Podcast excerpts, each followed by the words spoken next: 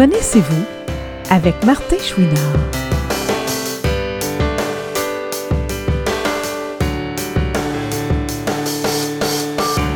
Aujourd'hui, Martin discute avec une dame qui, malgré tous les chambardements qu'elle a vécus, a toujours gardé son dynamisme, Julie Mayotte. J'avais dit que je vous présenterais plusieurs dames en mars à Connaissez-vous. Eh bien, je, tiens parole. J'en ai une autre à vous proposer aujourd'hui, une dame très dynamique. Ça fait déjà plusieurs minutes qu'on parle à micro fermé. J'ai hâte euh, qu'elle parle à micro ouvert et qu'elle se présente. Euh, C'est Monsieur Pierre Saint-Onge qui m'a référé son nom. Et tout de suite, elle a décidé d'embarquer, de participer au projet. Elle s'appelle Julie Mayotte. Bonjour Julie. Bonjour. Et merci de participer au projet parce que je pense que tu as beaucoup de choses à nous dire et de façon très positive en plus. Alors, on va pas euh, s'en priver, on va... Ouais, ça fait du bien, du positif, surtout dans le temps, dans le temps qu'on vit. Fait que quand on a des gens positifs, ça fait beaucoup de bien. Effectivement. Donc, euh, comme je fais avec chaque invité, est-ce que tu es à l'aise de nous dire environ vers quelle hum, époque tu es né et à quel endroit? Oui, je suis née en 1970 à Saint-Pierre-les-Béquets. C'est un petit village euh, pas trop loin de Trois-Rivières. C'est à 30 minutes de Trois-Rivières, euh, sur la rive sud. Et c'est un petit village sur le bord du fleuve. Puis c'est ça, mes parents emmené à la maison. Euh, dans les années 70, ils examinaient pas trop trop les yeux. De toute façon, ils pensaient que tous les bébés étaient aveugles. Fait que c'était à Noël. Moi, je suis née au mois de septembre. Puis à Noël, durant le réveillon de Noël, ma grand-mère s'est aperçue que quand elle passait les joies en avant de mon visage, il y a l'œil droit qui suivait pas du tout, jamais. Et l'œil gauche, quand tu reculais à plus de 5-6 pieds, je suivais plus. Donc, à partir de ce moment-là, le lendemain, ils m'ont emmené au Children's Hospital à Montréal. Euh, ils m'ont examiné. Après ça, ils m'ont envoyé à la clinique Mayou à Boston. Euh, parce que c'est un corps rare, c'est une malformation congénitale, nerf optique, rétine. Ils savaient même pas comment ça que je voyais un peu de l'œil gauche, parce que j'avais les deux rétines décollées, mais il y avait une rétine périphérique qui appelle qui avait comme pris la place. OK. Fait que là, ils savaient pas comment que je verrais, puis comment de temps que je verrais non plus. Fait que euh, ils m'ont renvoyé chez nous, puis à l'âge de deux ans, ils m'ont sacré des lunettes d'en face. Euh, Ça, ça, ça lui coûtait une paire de lunettes par mois parce que j'étais un enfant extrêmement active. Puis dans ce temps-là, les lunettes étaient en vite. Hein? Euh, Oui. Ça fait une tonne. J'en ai encore ici de mes petites lunettes toutes cassées. Là. Ça, c'était très pesant. Fait que c'était ça le début. J'ai vu à 10% de l'œil gauche avec des lunettes jusqu'à l'âge de 9 ans à peu près. OK. Ça que ça t'a permis de commencer l'école forcément avec euh, cette vision-là? Ouais, ben la, la maternelle, j'ai été à l'école à Saint-Rédempteur parce que quand j'ai eu 5 ans, ma mère et mon père se sont séparés. On est déménagé euh, à Saint-Rédempteur avec ma mère, qui est pas loin de Québec. Et euh, la première, la maternelle, j'ai été à l'école régulière. OK. Mais euh, c'est ça. J'ai été à l'école régulière, je voyais à 10 avec des lunettes. J'étais capable de lire l'imprimé à ce moment-là, mais ça me prenait de l'aide. Donc, euh, en première année, j'ai commencé à Saint-Vincent, à Charlebourg. Parce que là, j'avais besoin d'une visionneuse, euh, tu sais, j'avais besoin d'aide. Des adaptations, là. Oui, des adaptations visuelles. Mhm. Exactement. OK. Et, et ça s'est passé comment, l'école, en bas âge?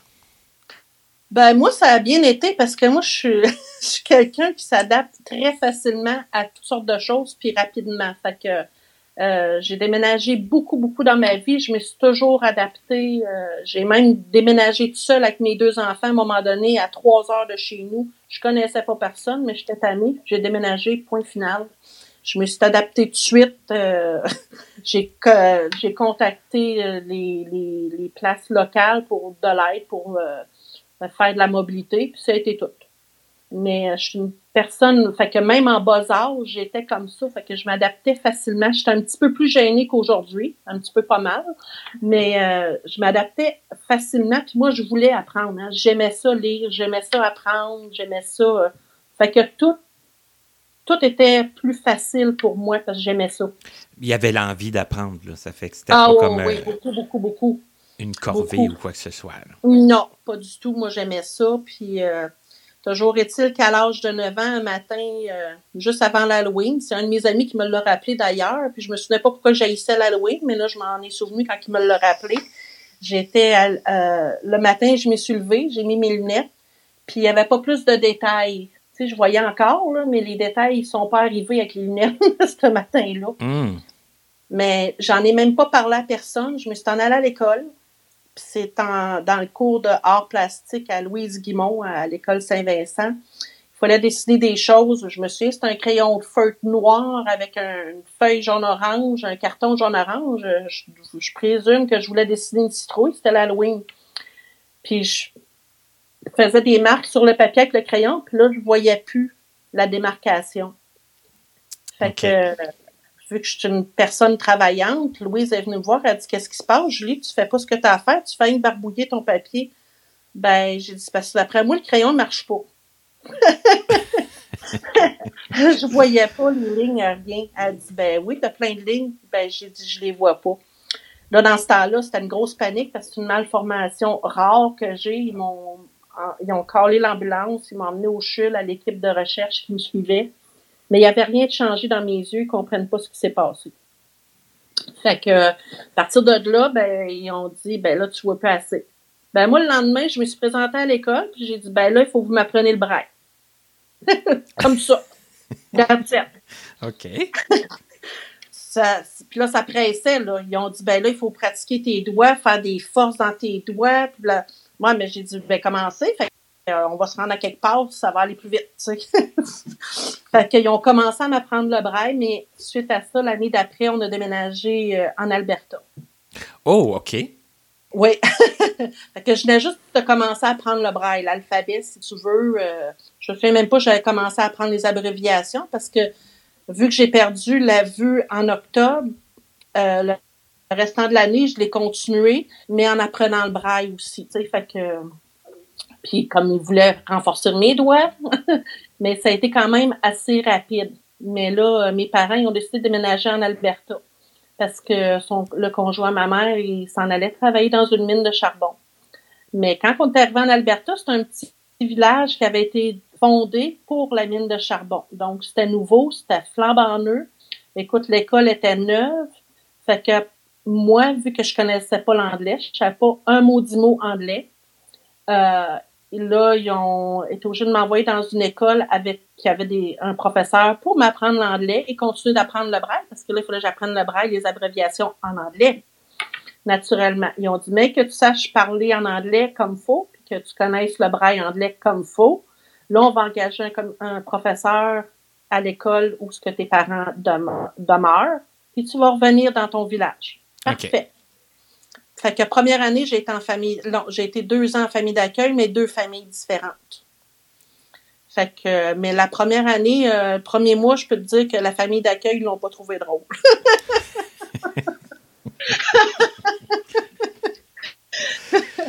Mais toi, ça ça devait pas être facile non plus, là, quand même. Non, c'était pas facile parce que là, je parlais pas un mot anglais. Là, je savais My name is Julie, euh, Hi, how are you? euh, des petites affaires de même que ma mère nous avait montrées durant l'été. Là. Mais là, j'arrive dans une famille que je connais pas. Je ne vois pas ce qu'ils mettent dans mon assiette, premièrement. Il y avait d'autres enfants dans la famille. Il y en avait un autre qui était handicapé visuel, mais il était il était pas aussi dynamique que moi. Fait que j'ai trouvé la famille ont trouvé ça spécial que moi je faisais tout comme les autres. Euh, moi je m'habillais, je faisais mon lit, euh, euh, je faisais le ménage dans ma maison, euh, je lavais la salle de bain. Tu sais, très, autonome, là. Oh oui, beaucoup, beaucoup, beaucoup. Tu sais, beaucoup. Puis moi, je voulais tout faire ça. Tu sais, c'était pas personne qui me forçait. C'était, c'était moi. Mais en tout cas, fait que je- le premier mois, ben c'est ils me mettaient de quoi dans mon assiette. Je savais pas ce que je mangeais tout le temps. Mais en tout cas, du foie, je peux te dire que je l'ai appris vite comment ça se dit en anglais. J'aimais pas ça. Moi non plus, c'était ma hantise, ça, le foie, quand Ah, j'étais c'est jeune, ça. Fait que quand ils m'ont sérieusement. donné du foie puis ils ont dit du liver, j'ai goûté parce que je savais pas c'était quoi. Mais quand j'ai vu que c'était du foie, j'ai dit I don't like that. Mais c'est ça, le premier mois, euh, les deux premières semaines, en fait, le soir, je pleurais puis je criais au meurtre parce que je trouvais que c'était injuste, mais c'était plus l'inconfort de pas comprendre. Tu sais, j'étais dans un environnement, je voyais pas puis je comprenais pas les gens qui me parlaient. Puis là, il n'y avait pas encore trouvé un professeur à l'école qui parlait français pour m'aider. Que j'allais à l'école, mais c'était tout en anglais. Là. J'étais vraiment immergée. Là, Écoute, j'avais à peine 10 ans. Là, tu sais, fait que c'était un choc terrible. J'étais à 500 000 de mes parents. Là. J'allais chez nous en petit avion, quatre passagers, là, une fois par mois avec le monsieur qui, porte, qui amenait la malle. Là, tu sais. Cet avion des rocheuses, là, avec des poches d'air de 500 pieds à tous les 5 minutes, là, c'est assez stressant quand tu as 10 ans. Puis tu es assis à côté du pilote dans l'avion tout seul. c'est assez stressant la première fois, je pense. Je pensais pas passer au travers. Ah, Après ça, c'est devenu une routine. Puis euh, là, je me suis là, le chum à ma mère, il dit, écoute, il dit, plus vite que tu vas apprendre l'anglais, plus vite que tu vas arrêter de faire tes crises. Ben, il dit, plus vite tu vas t'en venir. Ah ben là, il m'a dit ça. J'ai dit, ah ouais, ta minute. J'ai appris l'anglais, puis le braille euh, anglais, ça a pris trois mois. Ils ont dit à mes parents, écoute, on n'a jamais vu ça, quelqu'un qui apprend deux langues. En fait, le braille anglais, euh, puis l'anglais, c'est deux langues pour moi, là. Puis là, il fallait que je continue mes années à l'école. Mais là, vu que la première année, j'apprenais l'anglais avec le professeur, puis tout, puis tout, là. Euh, mais en trois mois, là, j'étais capable d'avoir une bonne grosse conversation. Là, j'étais vraiment rendu euh, qui appelle bilingue. C'est ça, il y avait eu toute une. Euh, oui, c'est ça. Mais ça nous a pris une autre année pour trouver un professeur pour dans le village où mes parents sont. Mais dans ce temps-là, moi, la première année, ils m'ont fait un test intellectuel, puis ils m'ont fait sauter une année. Ah, j'ai sauté ma quatrième année. Ils ont dit, toi, tu t'en vas en cinquième année tout de suite. Ben, c'est bon quand même. Hein. Oui, oui, oui. C'est bon en tabarouette, là, parce qu'avec toutes les difficultés qui. qui euh, ah, mais quand tu veux, hein. Moi, je voulais beaucoup. oui, je voulais beaucoup, puis euh, j'aimais ça, tu sais. Euh, puis j'ai eu des, merveilleuses personnes sur mon chemin là, qui m'ont aidé. Écoute, le professeur de mobilité là, que j'ai eu ces années-là, la fin de semaine, il m'emmenait au cinéma, il m'emmenait, j'avais euh, des, des sœurs grises aussi qui étaient les amis de, de ma mère. Eux autres, des fois, ils venaient me chercher la fin de semaine parce qu'eux autres parlaient français, fait ça me donnait un petit break, tu sais.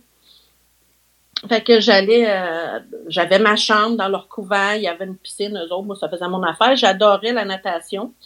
Fait que euh, j'avais des petits breaks comme ça. J'ai eu des merveilleuses personnes sur mon chemin qui, qui, qui m'ont aidé. Mais quand tu veux, hein, tu rencontres, moi j'ai pour mon dire dans la vie, tu rencontres, tu as toujours des anges sur ton chemin. C'est à toi de décider si tu si veux ces anges-là ou tu veux pas. Puis moi, j'ai tout le temps, tu m'offres de l'aide, je la prends. Tu sais, euh, surtout l'aide morale. Fait que c'était ça. c'est ça qui permet d'avancer, là, puis des oh, fois, plus vite, d'aller chercher les, toutes les ressources là, qui. Euh, oui, puis moi, je voulais faire, tu sais, je voulais avancer. Moi, je voulais être psychologue, premièrement, dans ma vie, là, je voulais être psychologue. OK. Oui, je voulais être psychologue, c'était mon rêve. Puis euh, c'est ça, les, trois premières années, on était en Alberta. Après ça, on est déménagé en Colombie-Britannique. Là, je venais juste d'arriver à l'école dans le village de mes parents, quasiment. Ça faisait un an. Là, ils ont dit on déménage en Colombie-Britannique parce que la mine qui est ici, il, envoie des. Il relâche des, personnes. Fait que là, mon, le chum à ma mère, il a eu une meilleure position dans l'autre mine de charbon. Fait qu'on déménage là. Bon, là, c'est toujours au moins en anglais. oui, oui, c'est exactement.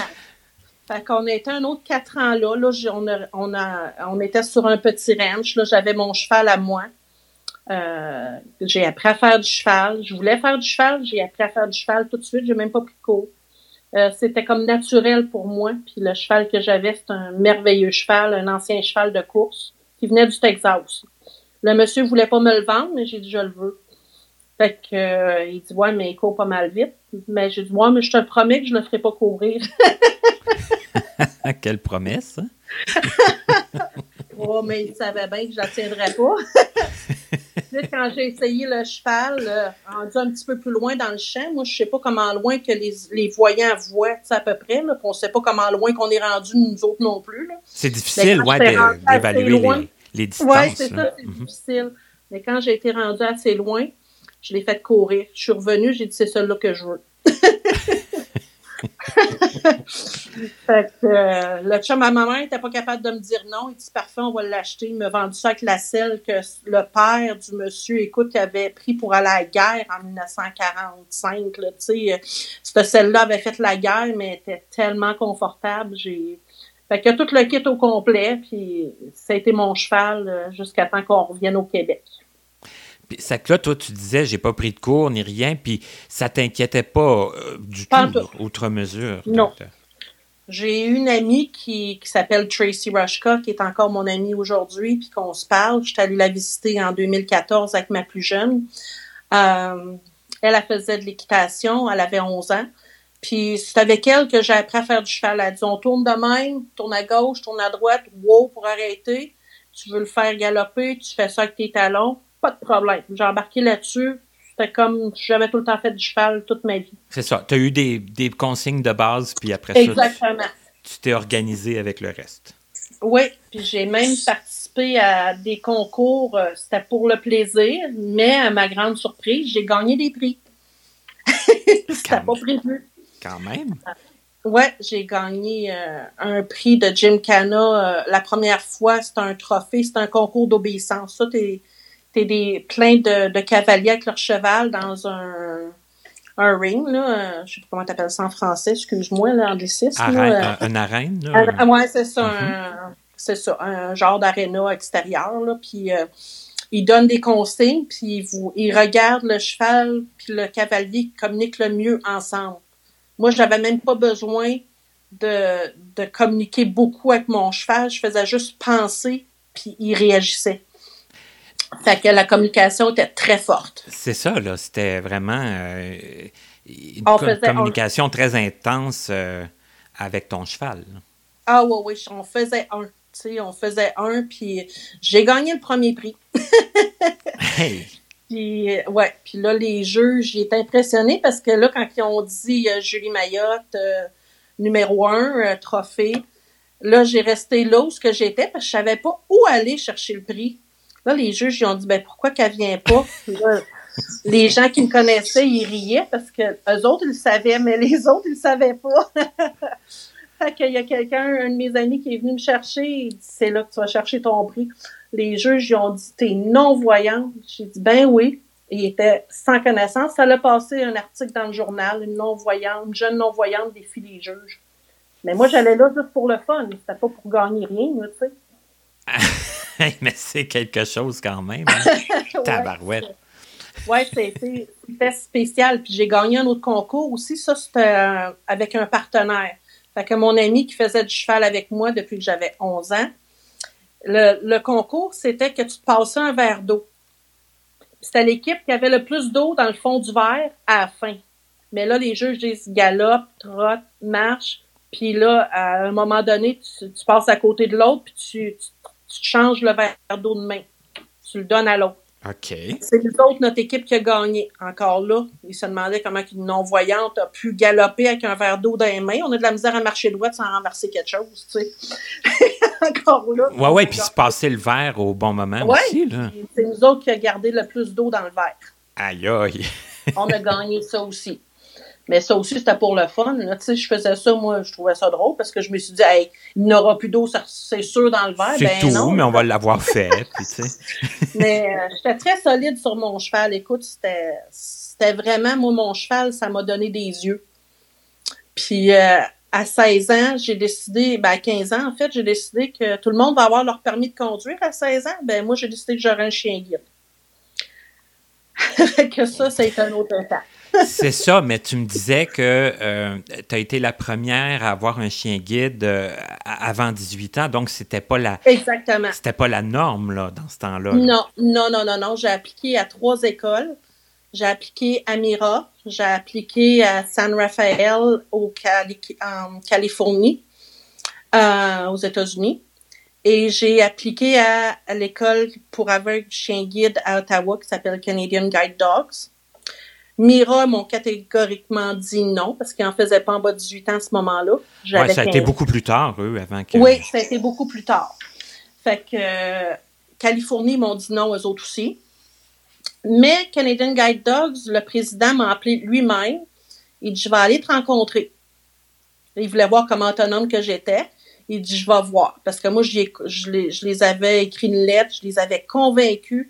Moi, une canne, j'aime pas ça utiliser ça, je m'enfarge là-dedans, manque de me tuer. Fait que je voulais rien savoir dessus une canne. J'étais trop vite, je, je, suis trop hyperactive. Fait que une canne, euh, je m'enfargeais d'un crack. En tout cas, il n'y a rien qui arrivait pas. Ça te convenait pas, puis... Non, ça me convenait pas. Moi, je voulais un chien, puis j'adore les animaux. J'ai tout le temps eu, puis on avait des chiens, on avait tous les animaux quand on était dans l'Ouest. Fait qu'ils sont venus me rencontrer. Il s'appelait Bill Thornton, euh, le président de l'école euh, à Ottawa à ce moment-là. Il commençait aussi. Il est arrivé au Canada en 84. Puis il est venu me rencontrer. Première affaire qu'il m'a demandé, il dit euh, Qu'est-ce que tu fais pour ta mobilité de roue avec la crinière noire la queue noire, ben c'est ça ma mobilité. Fait qu'il est parti à rire, il dit You'll be okay. il m'a dit Tu vas être correct. Il dit J'embarque. Il dit Je veux faire l'expérience. OK. Mais là, ils ont fait entraîner un chien en Angleterre par un entraîneur spécialisé en Angleterre. Puis, euh, entre-temps, on est revenu au Québec. Fait qu'il m'avait interviewé en Colombie-Britannique. Puis, entre-temps, je suis revenu au Québec. Ouais. Parce que ma mère s'ennuyait de sa famille. Fait qu'on s'est revenu au Québec parce que son père était décédé. Puis quand son père est décédé, elle s'est mis à s'ennuyer de sa famille. Fait qu'on est revenu au Québec. Là, j'étais pas contente parce que là, moi, il me restait un an d'école là-bas. Puis je rentrais à l'université. J'avais été visiter l'université de, de Vancouver, toute, là. Pour la psychologie, le département de psychologie. Fait que moi, il me restait un an. J'étais en 11e année là-bas. Il me restait la 12e année à faire. Puis je m'en allais à l'université. OK. Mais quand on est revenu au Québec, ça n'a pas été la même histoire. Mais euh, euh, juste pour finir le dossier scolaire, là, ben, en tout cas le dossier euh, secondaire, disons, là, je ne sais pas là-bas s'ils appelaient ça comme ça, mais comment c'était? Est-ce que tu avais gardé encore ton, ton envie d'apprendre? Ah oui, oui, oui, moi j'aimais ça, j'aimais l'école. Et c'était quoi comme tes, tes matières préférées? C'était les ah, matières ben, qui avaient un lien avec euh, la psycho et tout ça? Ben, les mathématiques, j'aimais beaucoup les mathématiques. Ah oui, J'aimais les sciences, l'anglais, j'aimais ça. Tu sais, euh, moi, j'avais des livres là-bas en braille, premièrement. Le gouvernement de la Colombie-Britannique me fournissait toujours mes livres à temps, euh, ce qui n'était pas, pas le cas après.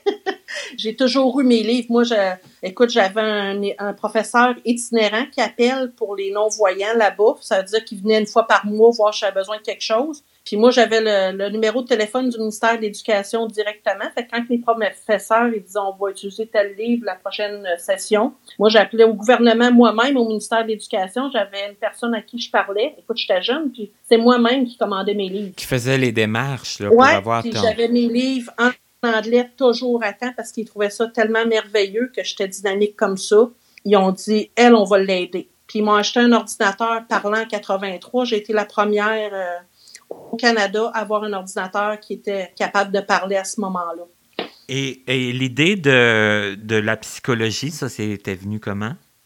Ben, c'est parce que euh, je voyais que j'étais dynamique, puis que les gens, quand il y a des problèmes, ils venaient tous me parler, puis euh, ça avait l'air à les aider. Ce que je lui disais, fait que je me suis dit, Caroline, pourquoi pas faire ça professionnellement? Comme une entraide euh, naturelle, un peu. Puis j'avais beaucoup d'expérience de vie, j'avais vécu beaucoup de choses, puis euh, je m'en sortais tout le temps. Fait que je me suis dit, Caroline, ne doit pas être si pire que ça.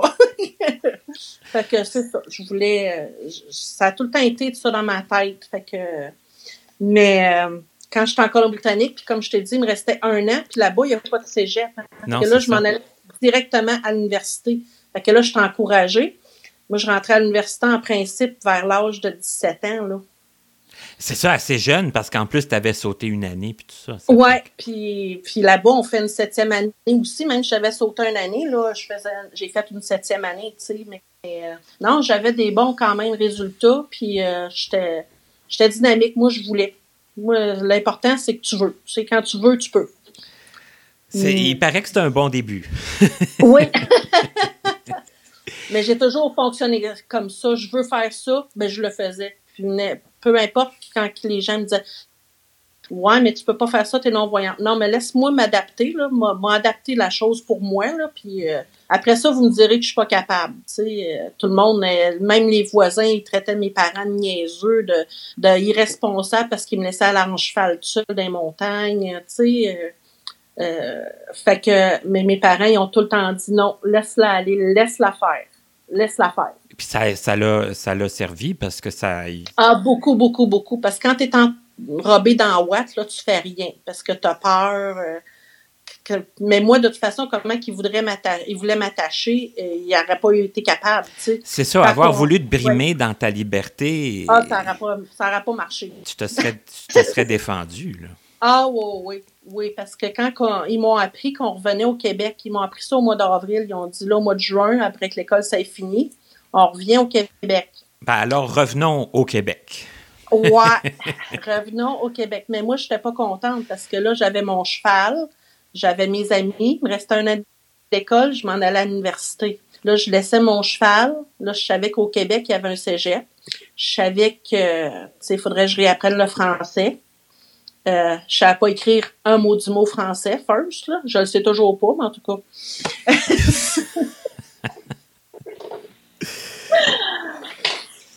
Mais il y avait le chien aussi, la démarche de chien qui était oui, comme... Oui, qui était enclenchée. Fait que, mais l'école, ça, ils ont dit, c'est pas grave, peu importe où ce que es, on va aller voir ton environnement, puis on va s'adapter avec le chien, sais. Mais ça, là, j'avais 16 ans quand on est revenu au Québec, j'ai eu le chien l'été d'ensuite. OK. Ouais. Mais quand on est revenu au Québec, j'ai encore été en famille d'accueil parce que là, mes parents étaient déménagés à Nicolette. Puis à Nicolette, à la polyvalente, ils ont dit non, on peut pas la prendre, envoyez-la à, la polyvalente de Charlebourg, qui a une unité pour non-voyants. Fait que là, ils m'ont encore pitché dans une famille d'accueil. Il fallait que j'apprenne le français, puis le braille français aussi, là. ouais, ouais, on revient à. On, recommence. on revient à la case départ. Exactement. Les premiers mois, quand j'ai été, quand je suis revenue au Québec, euh, j'ai été beaucoup malade. Premièrement, j'ai fait une grosse mononucléose, le choc probablement. Mais euh, c'est ça, j'ai été malade pendant 5-6 mois. Puis euh, quand j'étais à l'école, je parlais pas beaucoup parce que j'étais pas heureuse, tu sais, j'étais pas bien. Oui, il y avait un déracinement, là, il y avait... Ah oui, oui, puis laisser mon cheval, c'était comme la fin du monde, là, tu sais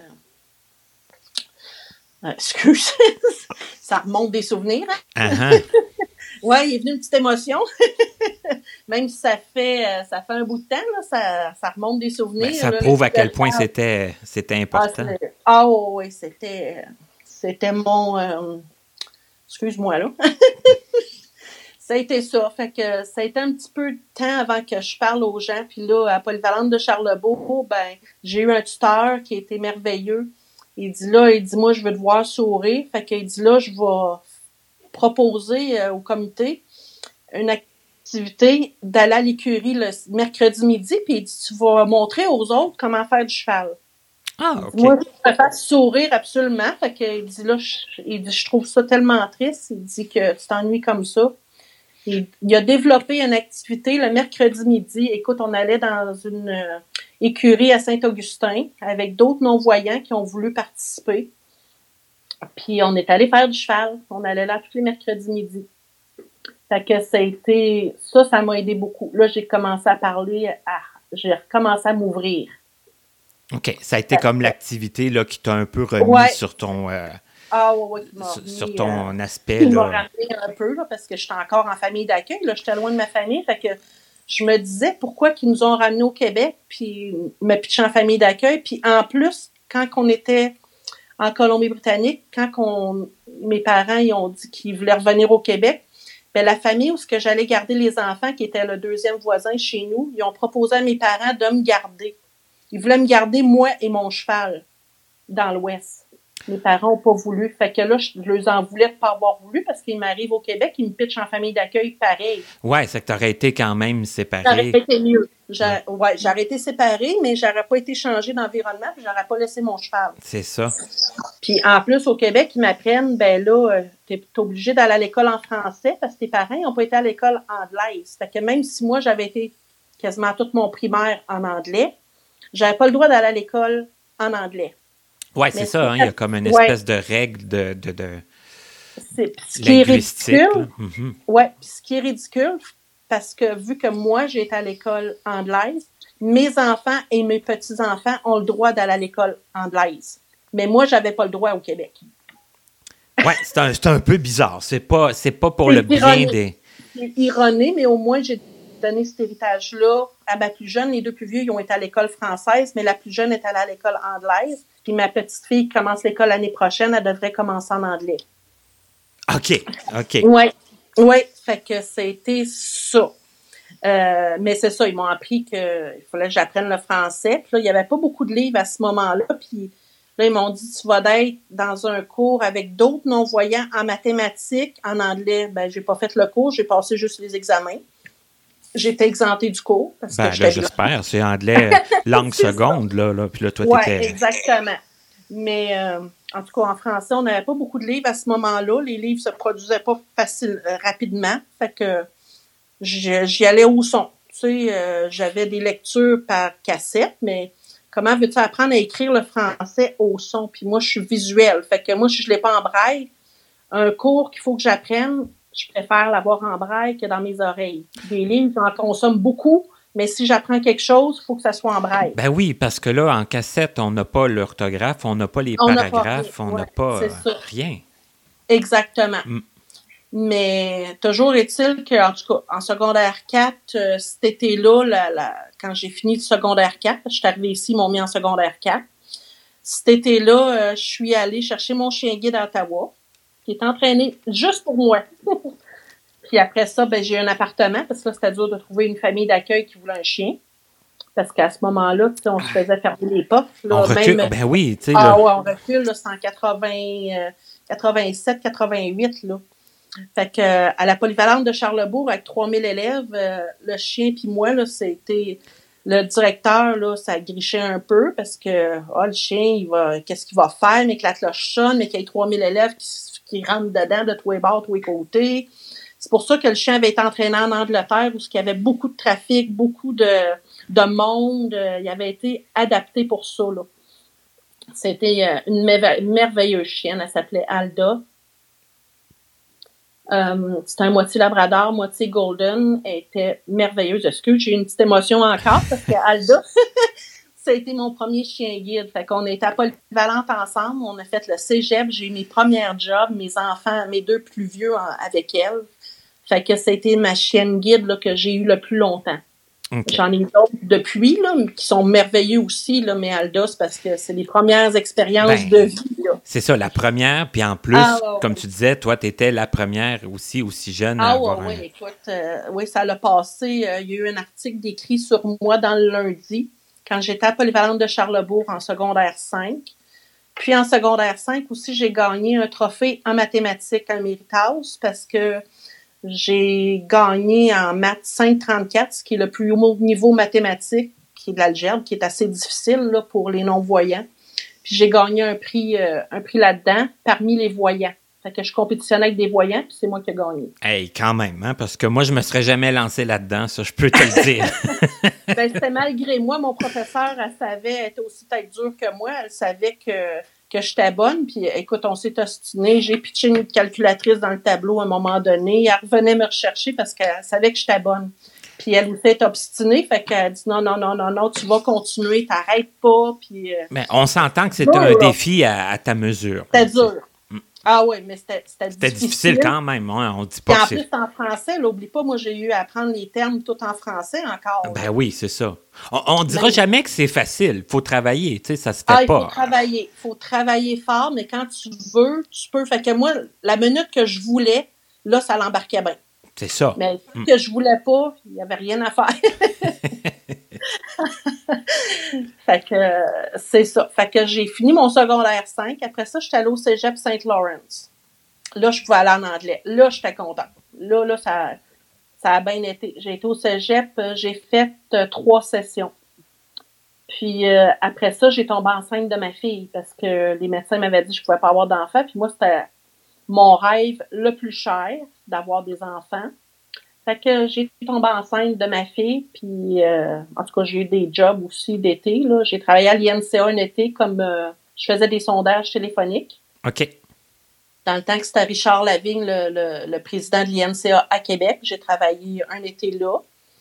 Puis euh, l'été d'avant, c'est vrai, l'été quand j'étais de secondaire 5, attends un peu. J'ai travaillé à l'INCA quand j'avais 18 ans. OK, ma première job, entre ma première, euh, avant que, quand je allée, j'ai fini mon secondaire 5, j'ai travaillé dans une, une compagnie qui était de la Colombie-Britannique, ça s'appelait Viacom Québec. C'était une compagnie de transport. Je répondais au téléphone, je travaillais qu'avec des hommes. OK. J'ai fait ça comme job d'été. ouais, j'ai travaillé juste avec des hommes. C'était une compagnie de transport. J'étais comme réceptionniste, j'avais mon ordinateur. Les hommes appelaient pour savoir où ce qu'il fallait qu'il y ait les prochaines livraisons. Fait que j'étais là. Euh, j'ai bien gros apprécié ça, puis c'était en anglais aussi et français, fait que c'était parfait. OK, c'est que tu avais un petit peu de français aussi à... Oui. Ah oui, je parlais, oui, oui, je parlais français, euh, mais la plupart parlent anglais quand même, mais euh, il y en avait qui parlaient français. Mais ça, ça a été ma première job vraiment d'été. La deuxième, c'était INCA, l'année d'ensuite. Après ça, euh, j'ai eu ma fille. Puis quand ma fille a eu ses mois, il y avait un concours au gouvernement. Dans ce temps-là, il y avait des, faisait des concours pour les non-voyants, là, pour promouvoir là, euh, d'engager des personnes handicapées. Fait qu'on était trois personnes qui ont postulé, puis j'ai eu le, poste. OK. Fait que j'ai été deux ans au gouvernement. Après ça, j'ai eu mon fils. Puis j'ai eu une méningite bactérienne aussi. wow, OK. Hey, t'as pas été chanceuse quand même, hein? la mononucléose, la méningite, c'est tous ah des noms de. Euh, oui, j'ai été assez malade. Des maladies qui font peur, ça, là. Oui, mais je m'en ai sortie, mais j'ai eu les mains du bout des doigts jusqu'au coude engourdies pendant deux ans à cause de la méningite. Fait que de 23 ans, ouais, de 23 ans à 25 ans, j'avais deux jeunes enfants. Ma fille, euh, quand j'avais 23 ans, elle avait 3 ans. Mon fils avait un an. Puis écoute, j'ai failli mourir. Là. Ça allait pas bien. Mais je m'en ai sorti. J'ai fait trois hôpitaux avant qu'ils trouvent qu'est-ce que j'avais premièrement, parce que les autres étaient sûrs que j'avais une tumeur au cerveau. C'était pas ça. Euh, après ça, ils ont dit que je faisais une dépression. Après ça, ils ont dit que c'était des migraines, parce que moi, je faisais des migraines depuis que j'étais petite. Ils ont dit c'est juste des migraines, mais je perdais connaissance, j'étais étourdie, en tout cas. Il y a un médecin euh, à Nicolette, ma mère est venue me chercher, elle dit là, ça va faire, là, ils sont prêts de trouver ce que tu as ici, m'a fait amener voir mon médecin. Parce qu'elle lui a dit, elle dit, ma fille, elle fait pas une dépression, fait un mois que ses enfants se font garder ailleurs, qu'elle les voit pas. Euh, c'est vous autres qui êtes en train de lui faire faire une dépression parce que vous trouvez pas ce qu'elle a, puis c'est pas une dépression. Et puis là, quand on a les mains engourdies, là, les. les, Euh, j'étais même plus capable de braille, euh, rien, là. ma montre, j'ai été obligée d'avoir des aides auditives parce que j'étais plus capable de lire ma montre en braille, j'étais plus capable. Euh, tu sais, je fonctionnais, mes mains bougeaient, mais je chantais rien. Fait que ça a duré deux ans, ça, mais il y a le médecin de Nicolette à ma mère, lui, a fait une ponction lombaire, puis il a dit elle a passé au travers d'une méningite bactérienne sans antibiotiques. Là, on donne rien parce que ça donne rien de lui donner des antibiotiques. Son système immunitaire l'a déjà combattu. OK. Euh, ils m'ont donné des, écoute, des vitamines, là. Je mangeais ça pour déjeuner, pour dîner, puis pour souper. C'était plein de pelules de la, gelée royale. J'avais mon cocktail le matin, le midi puis le soir. Plus la nourriture que j'étais capable de manger. Ça qui te restait juste comme à t'en remettre, là. Oui, c'est ça. Ton système avait combattu, mais. Exactement. Mais il faut s'en remettre, parce que là, mon système immunitaire il est tombé à zéro. Là, j'ai commencé des pneumonies, des bronchites, des sinusites, des allergies, nomme-les, je les ai tout fait. Ah. J'ai été dix ans comme ça que je faisais des bronchites et des pneumonies à répétition. J'étais beaucoup malade. Euh. Mais ça a fini par se passer. Il me l'avait dit, mais ton système immunitaire, c'est complètement rétabli, tu vas être correct. Mais les mains, on ne savait pas. Ils ne savaient pas si euh, les mains étaient pour me dégourdir. Premièrement, les médecins m'avaient dit T'es chanceuse, t'es pas morte. Ah bon, c'est le fun. Déjà, ouais. Déjà là. en plus que vous me disiez, je faisais une dépression. C'était toute une dépression.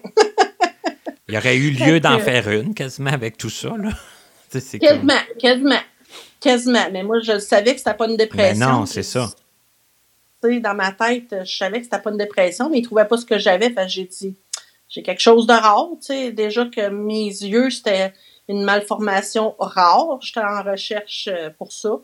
Puis, euh, écoute, euh, fait que là, ça me surprenait, oui puis non, mais là, je trouvais ça plate parce que mes enfants étaient jeunes, mes deux plus vieux étaient jeunes. Puis, euh, en tout cas, quand mes mains ont dégourdi en 95, j'ai c'est là que j'ai décidé, ben j'ai pas décidé, j'ai voulu prendre une cour de cours de massage parce que là, je voulais plus d'être réceptionniste, je voulais plus faire ça. Puis j'ai appelé Pierre Saint-Onge, j'ai pris des cours, quelques cours avec lui, maître Ricky, euh, non pas maître Ricky, j'ai fait ça plus tard, mais j'ai pris des cours de Ricky, j'ai pris l'initiation au massage suédois. Mais là, il n'y avait pas la formation encore complète, Pierre, il, il la donnait pas encore complète, puis j'avais pas les, les moyens non plus financiers de le faire. Puis ma mère puis mon frère sont décédés à 16 mois d'intervalle, fait que j'ai pris un petit break. J'ai pris quelques cours, je pouvais faire des massages un peu, mais j'avais pas le cours complet. OK. Euh, mais euh, c'est ça, ça c'était en 95. J'ai pris quelques cours, puis là, comme je te dis, ma mère est tombée malade, elle a eu le cancer, ça a pris 7 mois, puis elle était décédée. Puis mon frère est décédé 16 mois après. Fait que me de ça. Puis je me suis séparée de mon mari en même temps, tant qu'à faire. Bon. C'était des durs, euh, toutes sortes d'événements. Oui, oui. Puis Alda, ben, il a fallu que je la mette à la retraite en même temps aussi. Fait qu'il a fallu que j'aille chercher un autre chien guide à Ottawa. fait que tout ça en même temps dans la même année, tant qu'à faire. Tu sais. Um, puis après ça, ben c'est ça, je suis retournée à Saint-Pierre-les-Béquets, euh, j'avais ma maison avec les enfants. Mais à ce moment-là, j'ai été sur l'aide sociale parce qu'écoute, j'avais été malade deux ans, je ne pouvais pas travailler. Puis à Saint-Pierre-les-Béquets, j'étais déménagée là pour être plus proche de, de, mon père, puis de la famille qui m'avait gardé de 0 à 5 ans en réalité. Là, euh, euh, il me gardait euh, à semaine longue parce que ma mère était coiffeuse à Québec, puis mon père travaillait à Bay James. Fait qu'on avait été gardé par une personne euh, qui s'appelle euh, Francine Gendron. Je lui dois beaucoup. Donc, une autre personne très importante. Oui, puis même quand on est parti dans l'Ouest, euh, elle nous appelait, puis euh, elle, gardait contact. Oui, fait quand on est revenu au Québec, on était très en contact. Excuse-moi. Oui, c'est comme ma deuxième mère. Hein, fait mm-hmm. que, encore aujourd'hui, euh, euh, elle est encore dans ma vie. On s'appelle à tous les jours, puis euh, on se voisine quand on peut. Là, ça fait un an qu'on ne s'est pas vu à cause de la pandémie. Oui, moi, juste de pandémie. Hein? Oui, mais c'est ça. Mais on s'appelle, moi, je parle à mes amis proches tous les jours, sans exception. OK. Oui, sans exception. J'ai 4-5 amis proches, là, puis je leur parle à tous les jours. Fait que ça, Francine, ben, c'est une personne très. Euh, elle n'a pas eu d'enfant parce qu'elle disait que c'était moi et mon frère qui étaient ses enfants. OK. Puis écoute, elle a passé la maladie de ma mère puis mon frère euh, avec moi. Fait que c'est ça. On s'est éparpillé un petit peu, là. je sais même plus où qu'on était On va essayer de se, se ressaisir. là, je pense que c'est la première fois que ça arrive quand même pendant, pendant une entrevue. Ah oui? Ouais. Euh, Mais je suis pas surprise, hein, parce que euh, j'ai un trouble de déficit d'attention. Fait que, vu que je suis un hyperactif, j'ai un trouble de déficit d'attention et hyperactivité. Fait que, pour moi, c'est pas nouveau de me mélanger quelque part. OK. ben, ah, ah, bon, là, tu disais 1995. Ben, après, tu sais, après l'aide sociale, là, quand tu as décidé Oui, c'est ça. Ben, en 99, un matin, je me suis levée, puis là, tu sais, j'avais déjà pris quelques cours de massothérapie, puis je trouvais que ça rejoignait la psychologie. Puis moi, j'aime ça bouger. Fait qu'être psychologue, je me disais, oh, j'ai plus le goût de faire ça parce que là, je me suis rendu compte qu'être psychologue, tu es assis dans un bureau puis tu bouges pas. Ouais, ouais, ouais, ouais. Là, là, ça faisait pas mon affaire ben, ben, quand j'ai réalisé que je bougeais pas. Tu sais, tu parles aux gens, mais tu bouges pas. Uh-huh. Fait que, tu sais, sûrement dans ma tête, au fil des mois, puis euh, en, pensant, euh, je me suis dit, ben garde, euh, tu sais, la massothérapie, ça bouge. Puis un matin, je me suis levée un vendredi matin, 8 heures. Dans ma tête, ça a dit, tu vas être massothérapeute. Là, j'ai pas d'argent, là, je suis sur l'aide sociale, je suis seule avec mes deux enfants à Saint-Pierre-les-Béquets. Je suis pas proche d'un grand centre, là. J'étais à un heure et quart de Québec, puis 40 minutes de Trois-Rivières. Là, j'ai dit, bon, m'a appelé Pierre, Saint-Onge, encore, puis je vais lui demander où il a pris son cours. Ben, Julie dit maintenant, je donne la formation, puis dit, euh, tu es sur l'aide sociale, il y a peut-être un programme qu'on pourrait développer avec des non-voyants. Ah, j'ai dit ça, ça m'intéresse. Ça, là, ça m'intéresse. Mais j'ai, il dit, je commence le cours parce qu'il a fallu que je reprenne l'initiation, euh, tu sais, suédois 1, suédois 2, suédois 4, 3 et 4, là. J'avais déjà pris le suédois 1 et 2, si je me souviens bien, en 95, mais il fallait le refaire. OK. C'était une nouvelle formation. J'ai dit, il n'y a pas de problème, on va le refaire. Puis là, il y avait des livres, puis tout, là, mais euh, j'ai dit, moi, il dit, je commence ça demain matin, mais, tu sais, euh, on ne sait pas trop ce que ça va donner, la subvention. Ben, j'ai dit, je vais être là demain matin. Mais je savais même pas comment je ferais pour payer, ni pour me rendre, hein. Wow! Mais j'ai été là à 9 h le lendemain matin, par exemple. Parce que j'avais décidé que c'était ça mon chemin. J'aurais été sur le pouce, j'aurais fait n'importe quoi, mais j'y aurais été. Mais là, j'ai parlé euh, à ma tante qui a parlé à mon père. Elle a dit Tu vas l'emmener à ses cours. Puis là, j'avais Francine qui a gardé mes enfants un petit bout de temps. Puis quand le programme du gouvernement se sont décidés à, à le payer, parce que moi, je me suis battue avec l'aide sociale, je me suis battue au ministère de la Santé dans les plus hauts postes. Je leur ai expliqué que les cours qu'ils m'offraient sur l'aide sociale ne me convenaient pas vu que j'étais non-voyante, que je pourrais pas faire ma carrière puis ma vie là-dedans. Je leur ai donné deux, deux options. Vous avez le choix. Soit que vous me payez la formation au grand complet, puis vous aidez à d'autres non-voyants à être massothérapeute en, en, en développant cette formation-là pour les gens sur le chômage puis sur l'aide sociale. Puis moi, je vais être massothérapeute, je vais terminer mon cours, puis je vais payer de l'impôt le restant de mes jours ou je me mets sur l'aide sociale jusqu'à la fin de mes jours.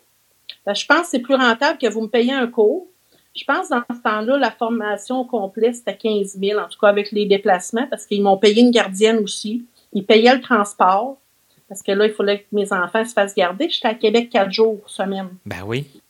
Puis là, j'étais hébergée chez une amie. Euh, je, je, couchais là. Ils payaient l'hébergement. Puis euh, ils payaient ma gardienne. J'ai une euh, la nièce à Francine qui a gardé mes enfants, qui gardait mes enfants quatre jours semaine. Fait que moi, j'étais à Québec, puis il fallait quand même que je règle les problèmes des enfants à la maison, puis tout, là. en étant à Québec en prenant mon cours. Mais j'ai réussi, puis j'ai été massothérapeute, puis après ça, j'ai ouvert mon... Ben, j'ai voulu... Suite à ça, je suis allée à l'auberge Godefroy pour me faire engager euh, comme massothérapeute, mais là, ils m'ont viré de bord. Le propriétaire, il dit, je peux pas t'engager, il dit, t'es trop qualifié. Fait que... Euh, hey, quand même, là. ouais. Puis, c'est Pierre qui m'avait référé lui. Il dit, je le connais. Il dit, va le voir. Puis il dit, que tu as pris des cours chez nous. Mais là, le professeur, le, propriétaire, il a rappelé Pierre. Il a dit, je peux pas l'engager, il est trop qualifié.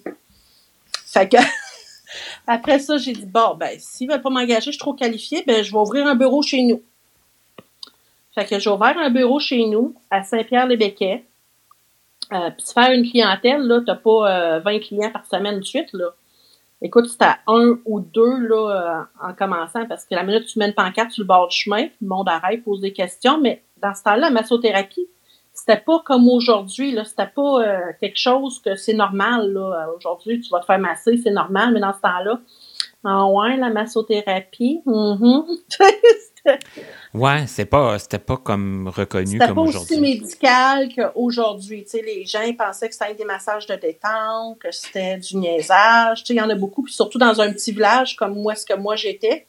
La plupart du monde n'avait jamais entendu parler de ça, la massothérapie, tu sais. Fait que j'ai commencé là.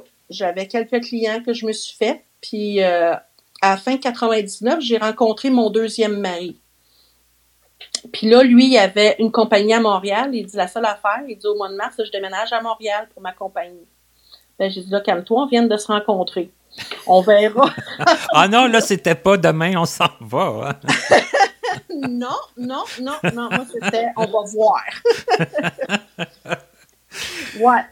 Fait que toujours est-il qu'on s'est fréquenté, il s'est en Mort... Ben, il a, ses parents, ils ont loué un logement à Rosemère. Euh, fait que il avait sa compagnie à Montréal. Puis j'ai décidé de louer ma maison. Euh, ben, j'avais une maison qui m'appartenait à Saint-Pierre-les-Béquets où que je restais. J'ai dit bon, ok, je vais louer ma maison, je vais aller à je vais déménager avec toi. Puis si ça va pas, ben je pourrais revenir. Fait qu'on a loué une, maison à Lorraine à ce moment-là. Puis lui, euh, il a déménagé son bureau à Laval. J'ai dit, moi, je veux pas rester à Montréal, je veux rien savoir de Montréal. Fait que tu m'emmènes pas à Montréal avec les enfants, on va être en banlieue. Puis il avait un petit garçon de 4 ans à ce moment-là aussi. J'avais les deux miens qui avaient 9 ans puis 7 ans. Fait que euh, on a tous déménagé ensemble. Puis euh, on a ouvert un bureau à Laval. Lui avait son, son bureau là, que, pour sa compagnie de balcon.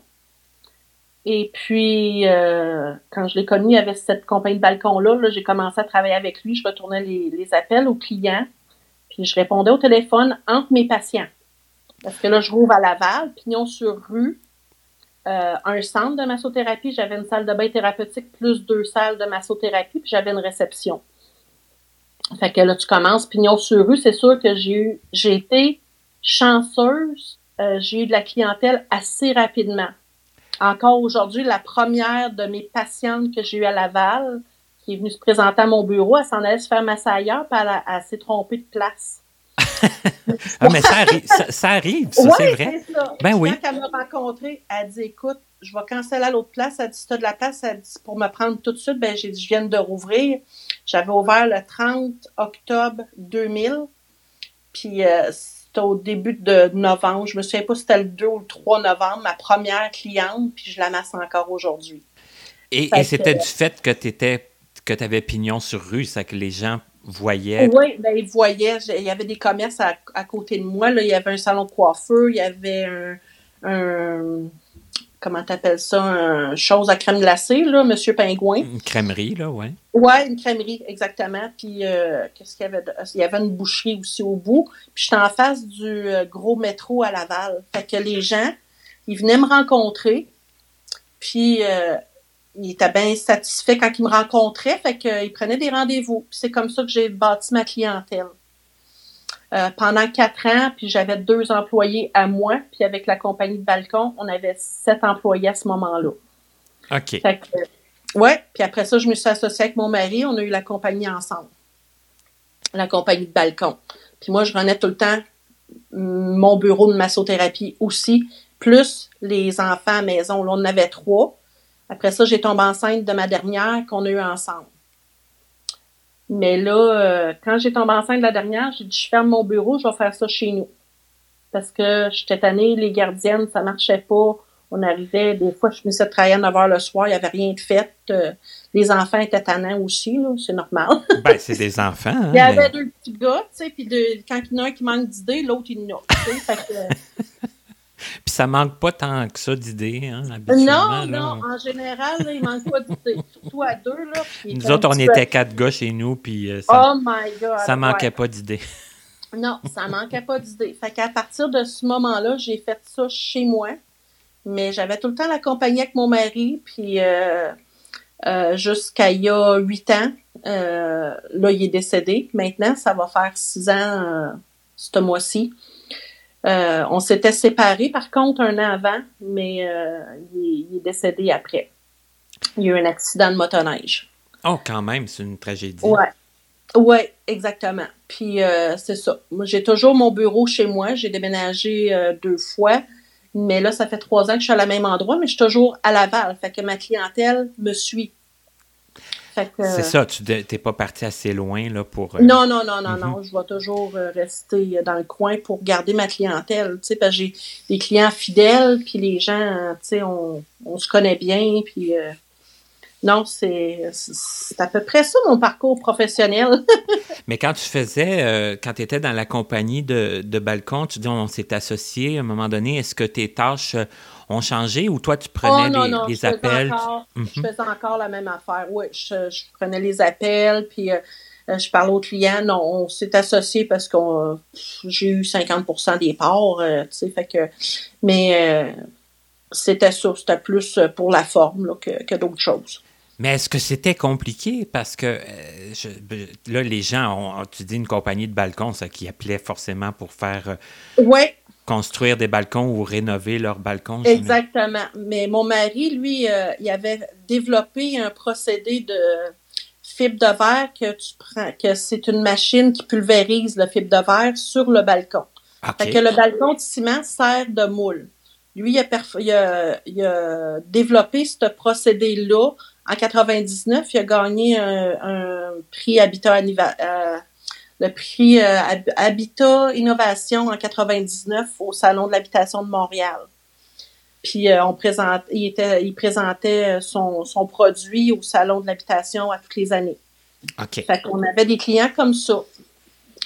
Puis euh, il m'avait tout expliqué comment ça fonctionnait, comment faire, puis tout. Fait que moi, vu que j'apprends assez rapidement, puis j'allais souvent faire des, des estimations avec lui aussi. Les, les clients aimaient ça beaucoup parce qu'ils trouvaient ça c'était très dynamique. Une non-voyante qui, qui vient avec son mari vendre des balcons, c'était assez intéressant. Puis là, il voyait que je suis massothérapeute. J'ai eu des clients comme ça aussi. Tu sais. Euh.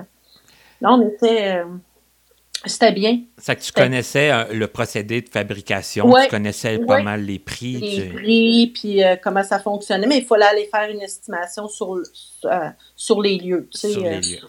Il y avait un prix de base au pied carré, si tu veux, mais selon la difficulté du travail ou qu'est-ce qu'il y avait à faire, ben, ça changeait le prix. Mais c'était très c'était très lucratif dans, dans le temps. Il y avait, il y avait beaucoup de gens là, qui, qui voulaient ça. Oui, puis c'était, ben, c'était nouveau, puis c'était... C'était nouveau. Maintenant, ça fait 20 ans, là, il y en a plein qui font ça, là. Euh, il y, en a tous les coins de rue.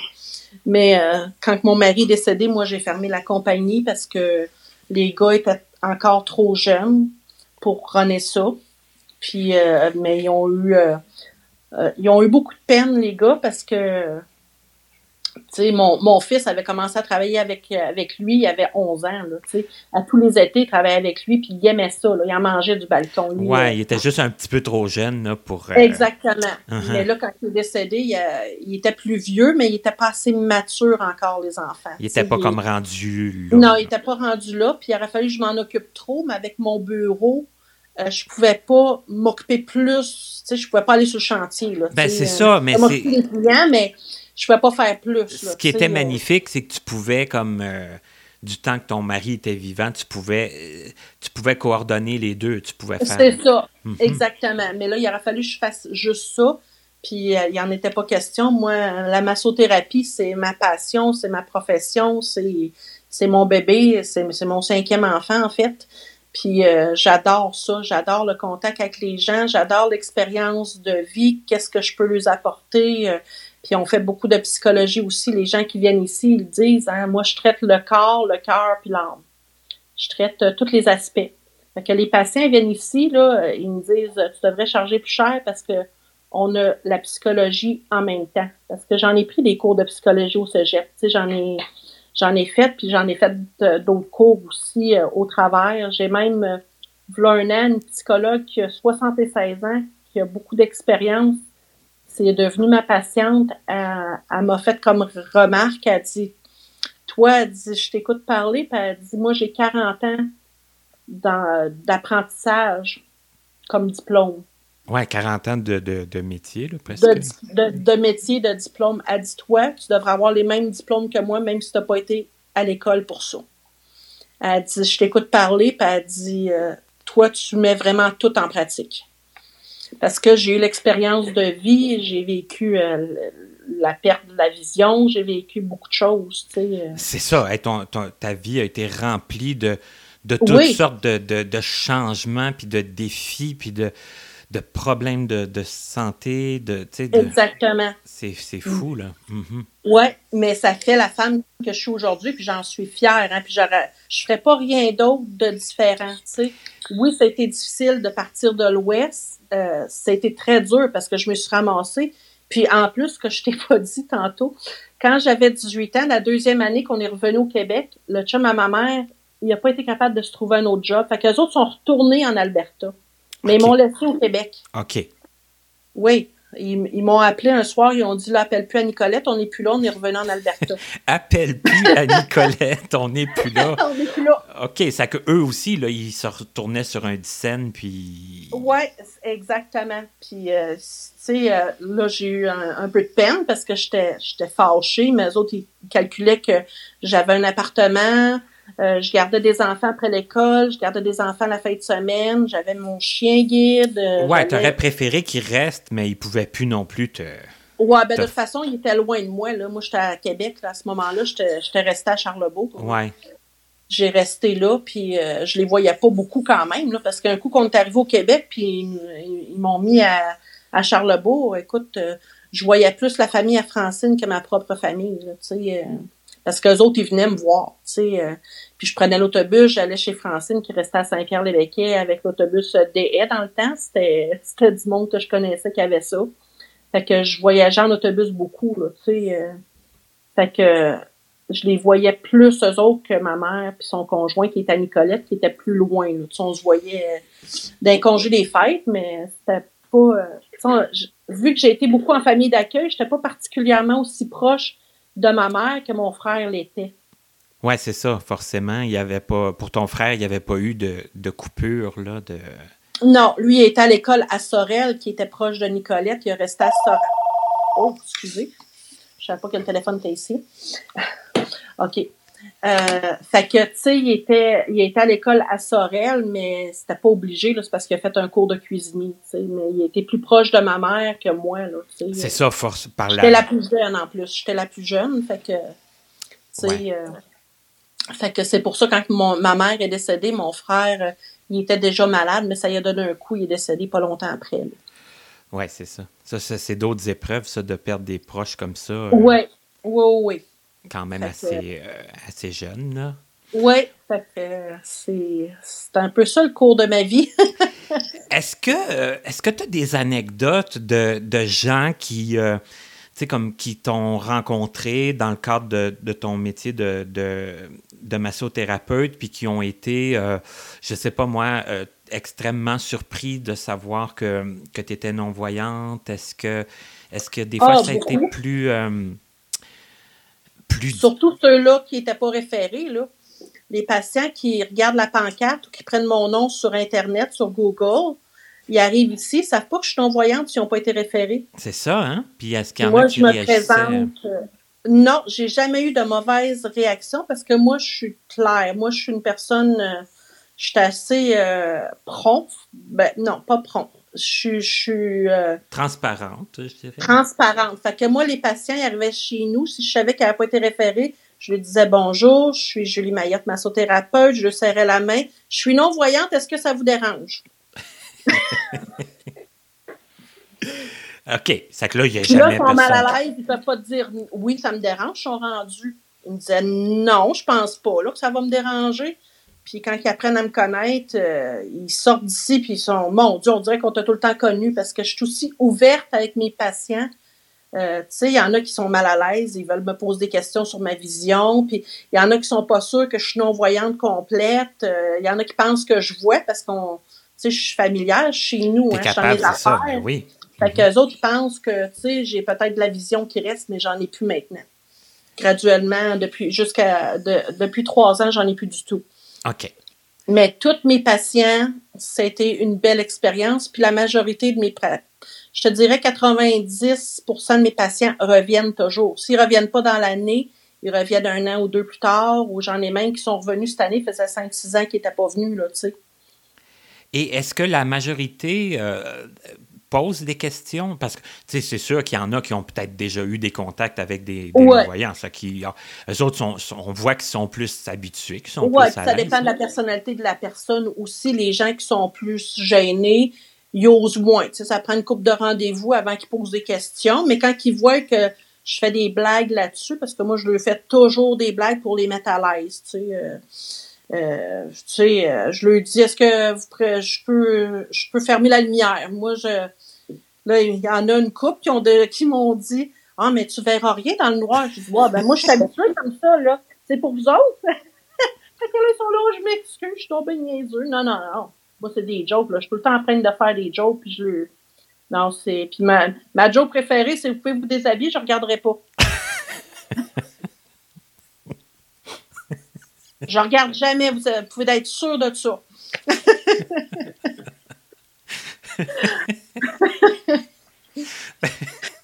ben oui, c'est sûr. c'est ça. Ça, c'est. Je regarde jamais. ah oui, puis c'est sûr. Parce que, euh, tu sais, moi, je me suis déjà fait masser euh, souvent par. Euh, un massothérapeute, justement, puis il y a quand même une, confiance qui s'installe, il y a quand oh, même une intimité qui s'installe, là, quand même. Exactement. Fait que non, c'est. J'ai beaucoup de. Puis les gens qui m'arrivaient avec des problèmes de santé spécifiques ou que je connaissais pas, ben, je disais, ben, on peut apprendre ensemble parce qu'il y en a pas d'autres thérapeutes qui, vont, qui le font. Il y avait été ailleurs, puis il y en a qui voulaient pas le faire. À un moment donné, j'ai eu un petit garçon en 2003, je pense. Il était, il avait la paralysie cérébrale, il était un jumeau. Il était, lui, ses massages étaient payés par Boom Desjardins, le chanteur. Ah oui, OK. J'ai dit, écoute, j'ai jamais fait ça, euh, de la massothérapie avec des gens qui ont la paralysie cérébrale, mais ça m'intéresse d'apprendre puis de le faire. Puis on va travailler, euh, on va parler avec les ergothérapeutes, les physiothérapeutes, puis on va vous allez me dire qu'est-ce que qu'est-ce qu'on va faire. Puis ça l'a tellement aidé là. Euh, écoute, puis le petit garçon, il me reconnaissait là, quand il arrivait là, il savait j'étais qui. Puis non, ça a été merveilleux là. Ça c'était le genre de défi qui te, qui te faisait pas ah, peur. Ah oui, oui, moi, c'est ça, oui. Puis j'ai des gens aussi qui ont des cancers, on travaille ensemble. Je suis aussi maître Reiki, fait que je travaille dans l'énergie, fait que ça aide beaucoup les gens, ça aussi. Puis ça m'aide aussi à aller chercher leurs états d'âme, en parler, parce que les gens n'osent pas toujours parler quand ils vont pas bien avec le prochain, surtout quand que c'est des gens qui sont peut-être pas loin de la, phase terminale.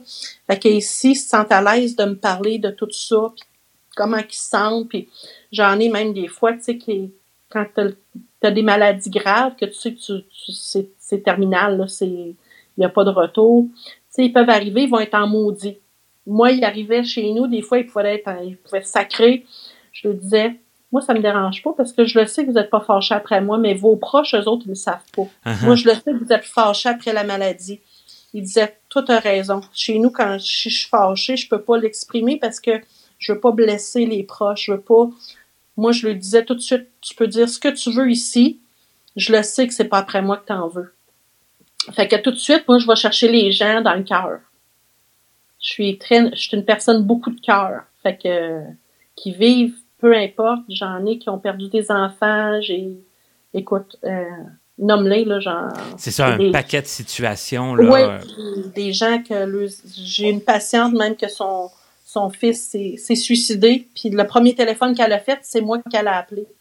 Puis j'ai dit, attendez une seconde, je, te reviens tout de suite, j'appelle ma patiente qui s'en vient, là, dans une demi-heure.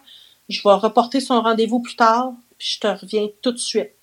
J'ai reporté mon rendez-vous que j'avais pour parler au téléphone à cette patiente-là que son fils venait de se suicider.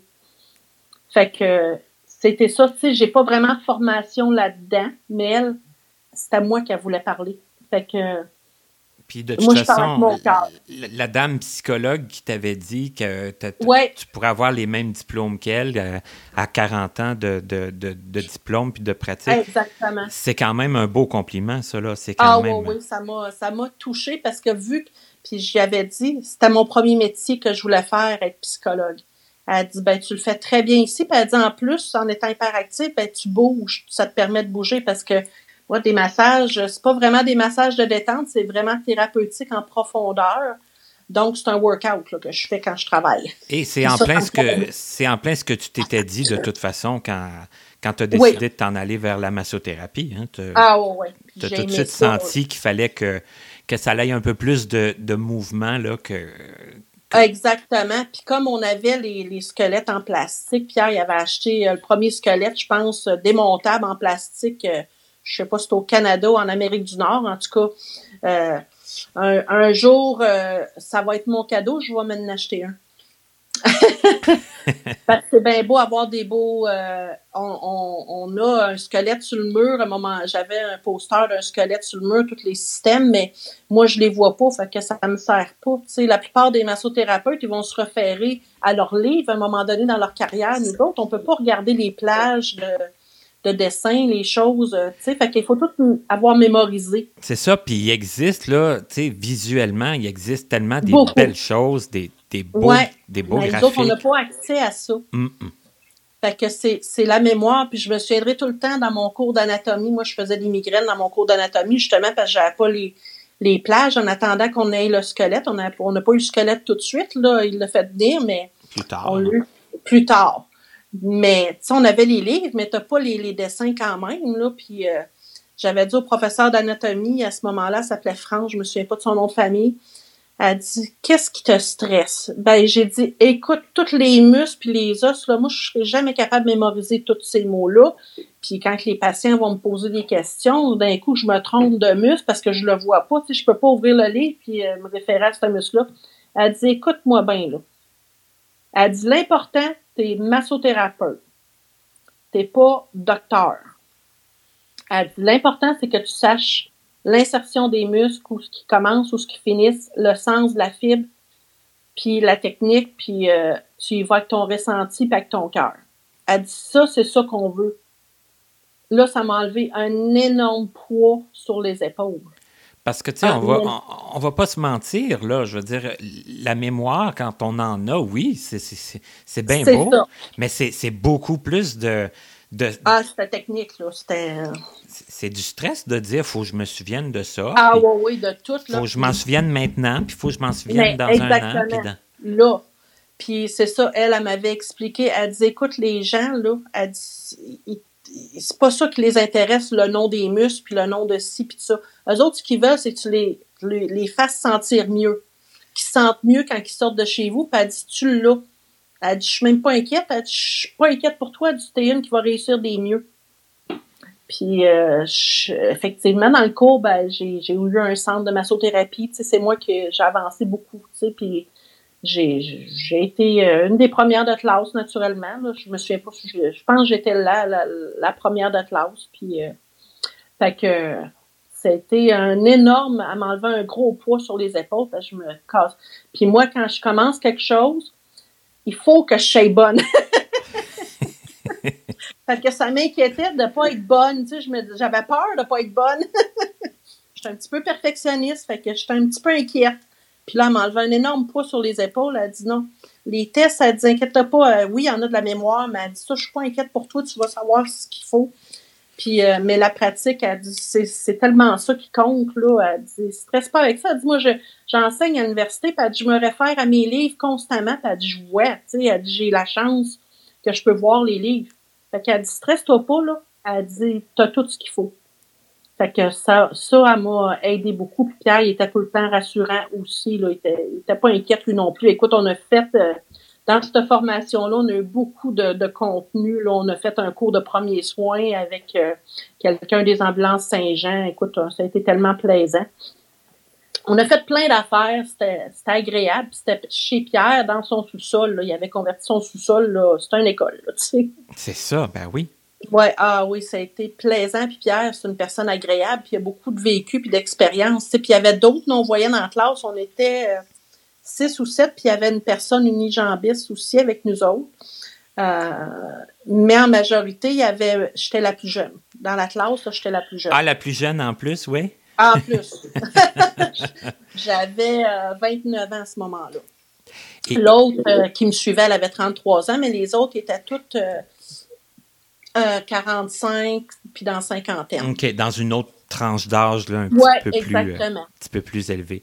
pour là, ceux qui ne savent pas, là, Pierre Saint-Onge, c'était l'invité 147. Connaissez-vous? C'est que vous pouvez aussi vous référer à son émission. et, euh, et, là, on parlait avant l'ouverture du micro aussi de, des impacts de la pandémie. Puis, tu me disais que pour toi, la pandémie, ça a été quand même, somme toute, positif. Oui, c'est sûr qu'on n'a pas travaillé trois mois, euh, mais là, tu t'en profites, te reposes. Euh, c'était, c'était spécial. En plus, moi, ma plus jeune, elle arrivait de l'Espagne. Fait que tout de suite, le 8 mars, nous autres, on était en, quarantaine, tout de suite, là, avant qu'il l'annonce. Elle est arrivée le 8 mars de, l'Espagne. Fait qu'on était en quarantaine 14 jours tout de suite. Puis après ça, son amie qui avait été dans la chambre d'hôtel avec elle, elle a eu des symptômes.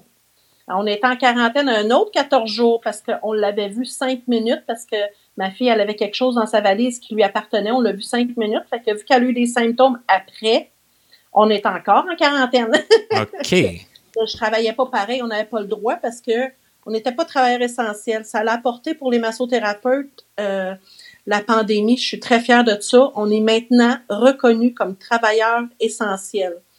Puis durant la pandémie, moi, ce que je faisais, j'appelais des patients que je savais qui habitaient seuls, des personnes plus âgées, des personnes qui étaient seules. J'appelais tous les jours, c'était mon défi, j'appelais euh, quelques personnes. Je les rappelais là, de temps en temps. Est-ce que vous mangez bien? Comment ça va? Comment vous sentez? Euh, on n'a pas le droit en général d'appeler nos. Moi, j'appelle ça des patients, parce que j'aime pas ça dire des clients.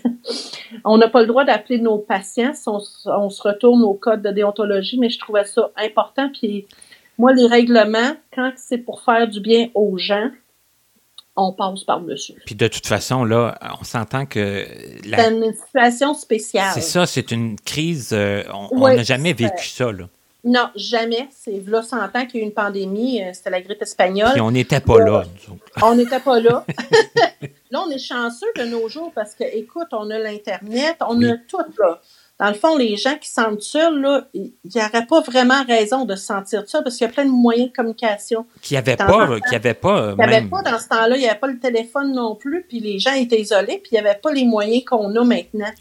Mais Même les moyens de s'informer, là, parce que de s'informer, ils n'étaient pas informés, là. Elle se transmettait pas comme aujourd'hui, là. Non, c'était pas comme aujourd'hui, puis ils s'occupaient des malades, puis maintenant, ben, c'est l'hôpital, c'est sûr, là, mais mais quand tu as quelqu'un qui t'appelle de temps en temps, euh, j'ai une amie qui s'est séparée juste avant la pandémie, elle, tous les jours depuis euh, qu'elle s'est séparée, je lui parle des fois deux, trois fois par jour. Euh, t'as-tu pris tes médicaments? T'as-tu pris tes. T'as-tu mangé? Qu'est-ce que tu vas manger? T'as pas sorti quelque chose pour souper? Qu'est-ce que t'as? Qu'est-ce que tu veux manger? tu sais, j'amène les gens à voir les choses positives. On lit des pensées positives à tous les jours. je, je suis une personne comme ça parce que moi, j'ai été positive toute ma vie, même au travers des malheurs. J'ai tombé à genoux quelques fois, je me suis relevée. Mais quand on a, on a de l'aide, puis on la prend, l'aide, parce qu'il y a plein d'aides alentour, mais les gens ne vont pas nécessairement la prendre. C'est ça, mais tu l'as dit, ça aussi, hein? Tu as, les petits anges qui sont sur ton chemin, puis tu choisis. Ah oui, oui. C'est important, ça. Puis tu les as, tu, toi, tu l'as pris, l'aide, ça t'a aidé justement dans les moments, en tout temps, puis dans les moments plus difficiles. C'est ça. Puis là, avec ce que tu nous dis, c'est que là, c'est ton petit côté euh, psychologue aussi là, qui, qui, ressort beaucoup. Là. Exactement. Puis moi, je considère que je veux être un ange sur le chemin des gens aussi. Tu sais, euh, si je peux les aider, tu sais, euh, à passer au travers d'une heure, là, tu sais, c'est tant mieux. Mais c'est déjà commencé, selon moi. C'est déjà ça qui, déjà ça qui arrive. Bien, là, tu disais, bon, là, on a été trois mois sans travailler, tout ça. Puis tu me disais aussi avant l'entrevue que toi, ça t'a permis de, justement de rénover ton, ton, bureau. Oui, mon bureau, parce que c'était en tapis. Puis là, à cause de la pandémie, il faut laver le plancher. Fait que j'ai fait installer du plancher flottant quand on a eu le droit d'avoir des gens chez nous à partir du 1er juin, je pense. J'ai fait venir euh, deux personnes que je connais. L'un qui a installé le plancher, l'autre a peinturé.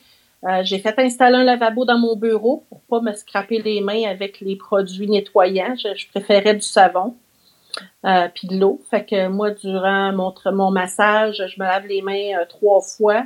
Puis je me... Euh, fait que, tu sais, on, on est quand même en contact avec la personne une heure et plus. Là. Fait que si ils sont asymptomatiques, on a plus de risques que la plupart de, de l'avoir, même si on est protégé avec les équipements, le masque, tout le kit. Là. Fait que pour moi, c'est important d'avoir mon lavabo dans mon bureau parce que le lavabo, il était en haut dans la salle de bain. Il fallait que je monte les escaliers. Fait que là, en l'ayant dans mon bureau, je peux me laver les mains au minimum trois fois là, durant le massage sans problème.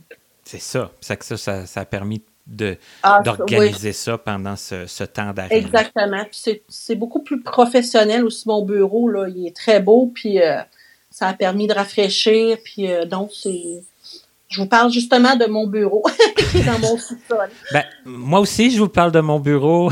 ah, bon! Depuis que je suis déménagé, j'ai mon bureau. ah, ben c'est bien ça. Ben, c'est ça que ça l'a permis. Puis quand on était, euh, là, la deuxième vague, ils nous ont déclaré travailleurs essentiels. J'étais très contente de ça. Ben, je pense que c'est important. C'est vrai que c'est quand même ah, essentiel. oui, puis les gens disent, si on a mal, en plus on est stressé, fait que la massothérapie, là, c'est un travail essentiel. Mais oui, puis ceux qui étaient habitués de venir te voir euh, Exactement. régulièrement, là, qui n'ont pas pu pendant trois mois, puis qui auraient pu être encore interrompus dans leur... Dans leur traitement. Puis ça. aussi les, les la psychologie qui vient avec. Tu sais, il y a pas beau, il, il manque de psychologues présentement. Fait que les gens ils essayent de, de contacter des psychologues, ils sont pas capables. Fait qu'ils viennent, ils viennent en massothérapie, ils se font masser, puis en plus ils peuvent parler de ce qu'ils vivent. Tu sais.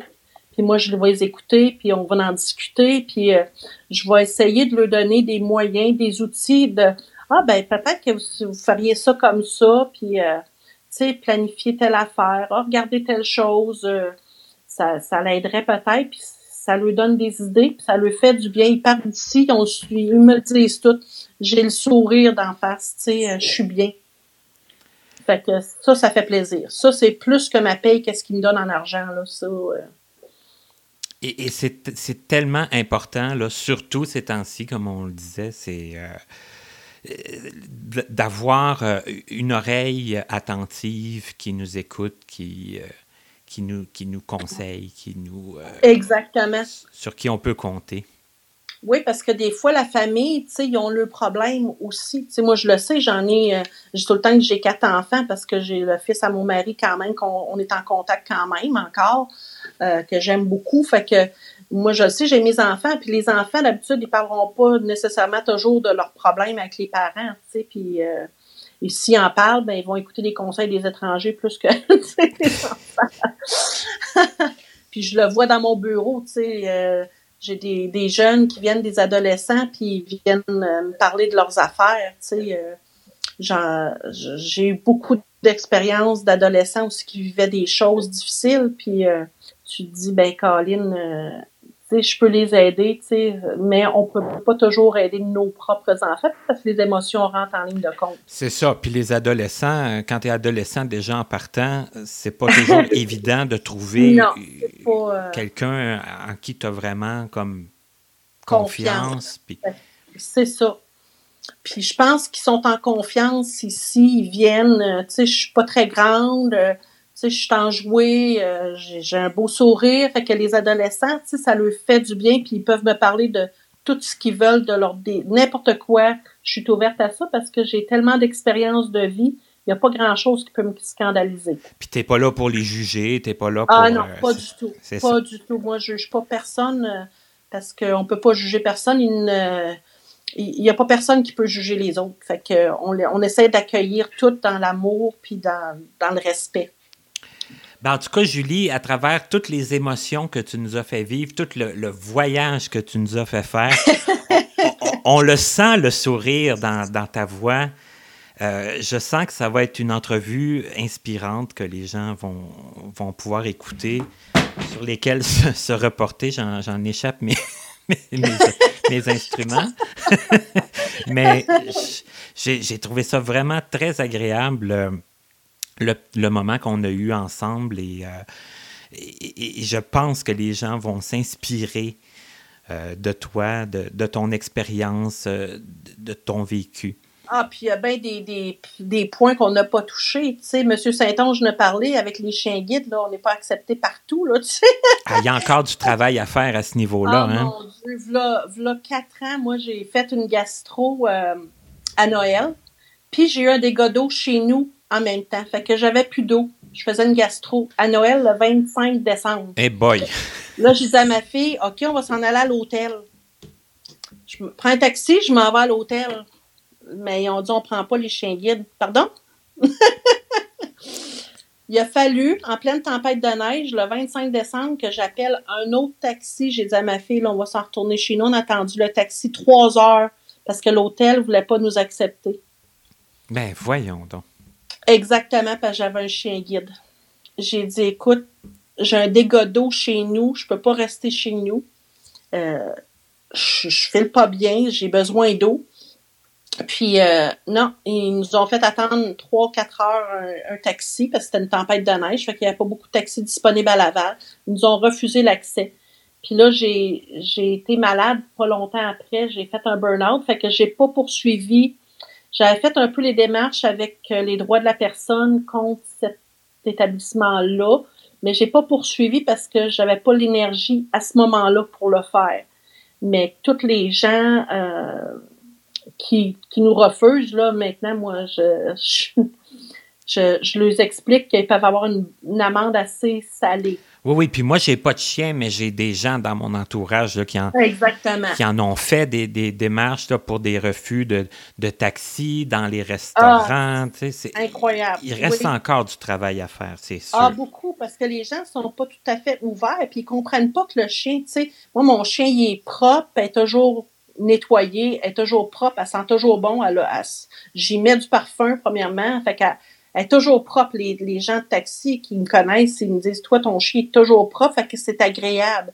Malheureusement, ça, ça a l'air que c'est pas le cas de tout le monde. Fait que moi, j'essaie de dire à tout le monde le chien, il faut qu'il soit le plus propre possible. Oui, il faut qu'il soit bien entretenu. Eh oui, il va partout.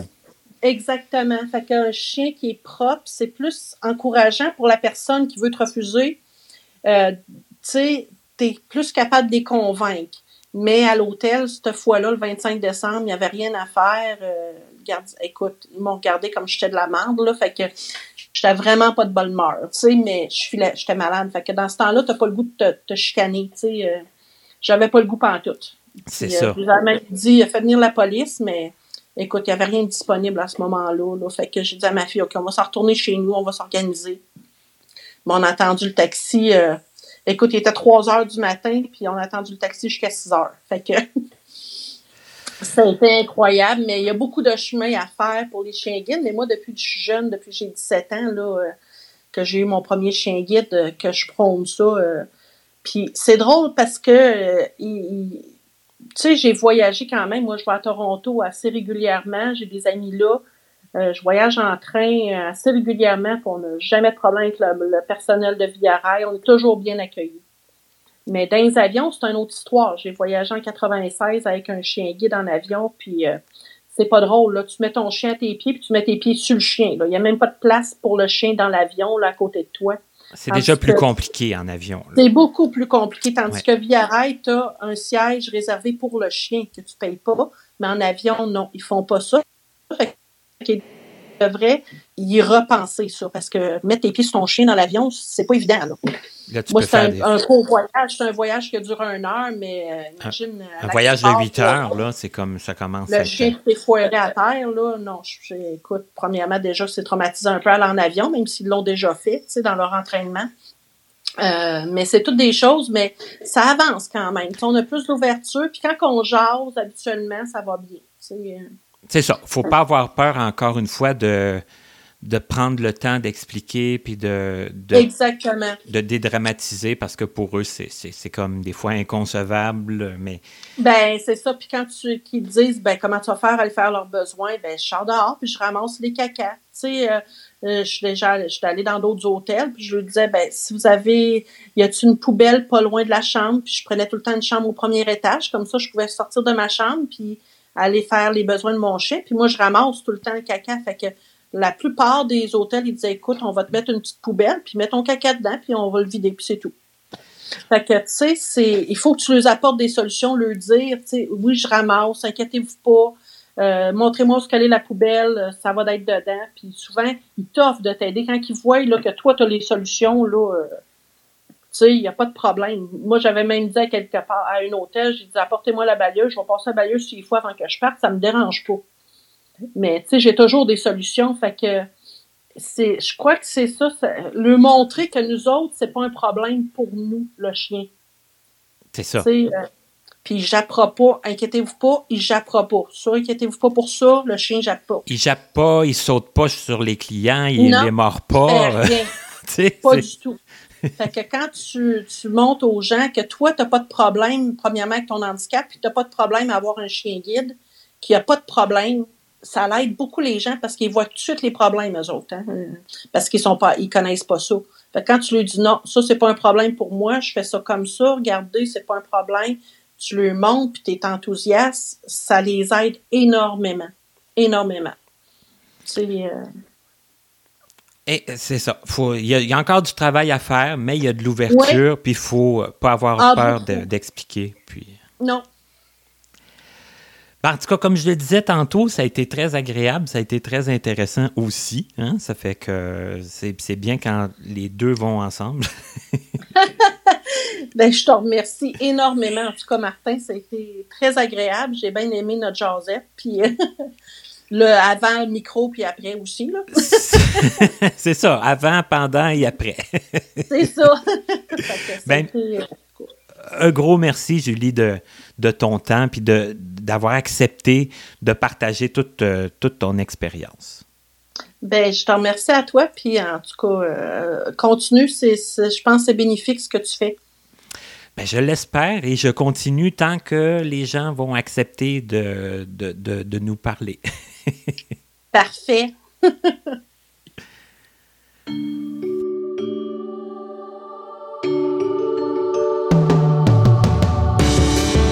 Vous venez d'écouter Connaissez-vous avec Martin Chouinard, collaborateur bénévole. Montage Frédéric Gauthier. Mise en ligne Stéphanie Carrasco. Musique Stéphane Pilon. Présentatrice Katia Darèche. Un immense merci à l'Association des aveugles de la Rive-Sud, AARS, ainsi qu'aux autres entreprises et organismes de nous prêter des locaux pour l'enregistrement de certaines de nos entrevues. Pour connaître les dates de nos prochaines émissions ainsi que nos invités à venir, nous vous invitons à vous abonner à notre infolettre et à nous suivre sur les réseaux sociaux. Vous pouvez nous faire part de vos questions, commentaires et suggestions en passant par notre site Internet au www.martinchouinard.com. Avant de vous quitter, il est important de vous rappeler que les opinions émises par les invités entendus à cette émission leur appartiennent et ne reflètent pas nécessairement la pensée des collaborateurs de Connaissez-vous. À la prochaine!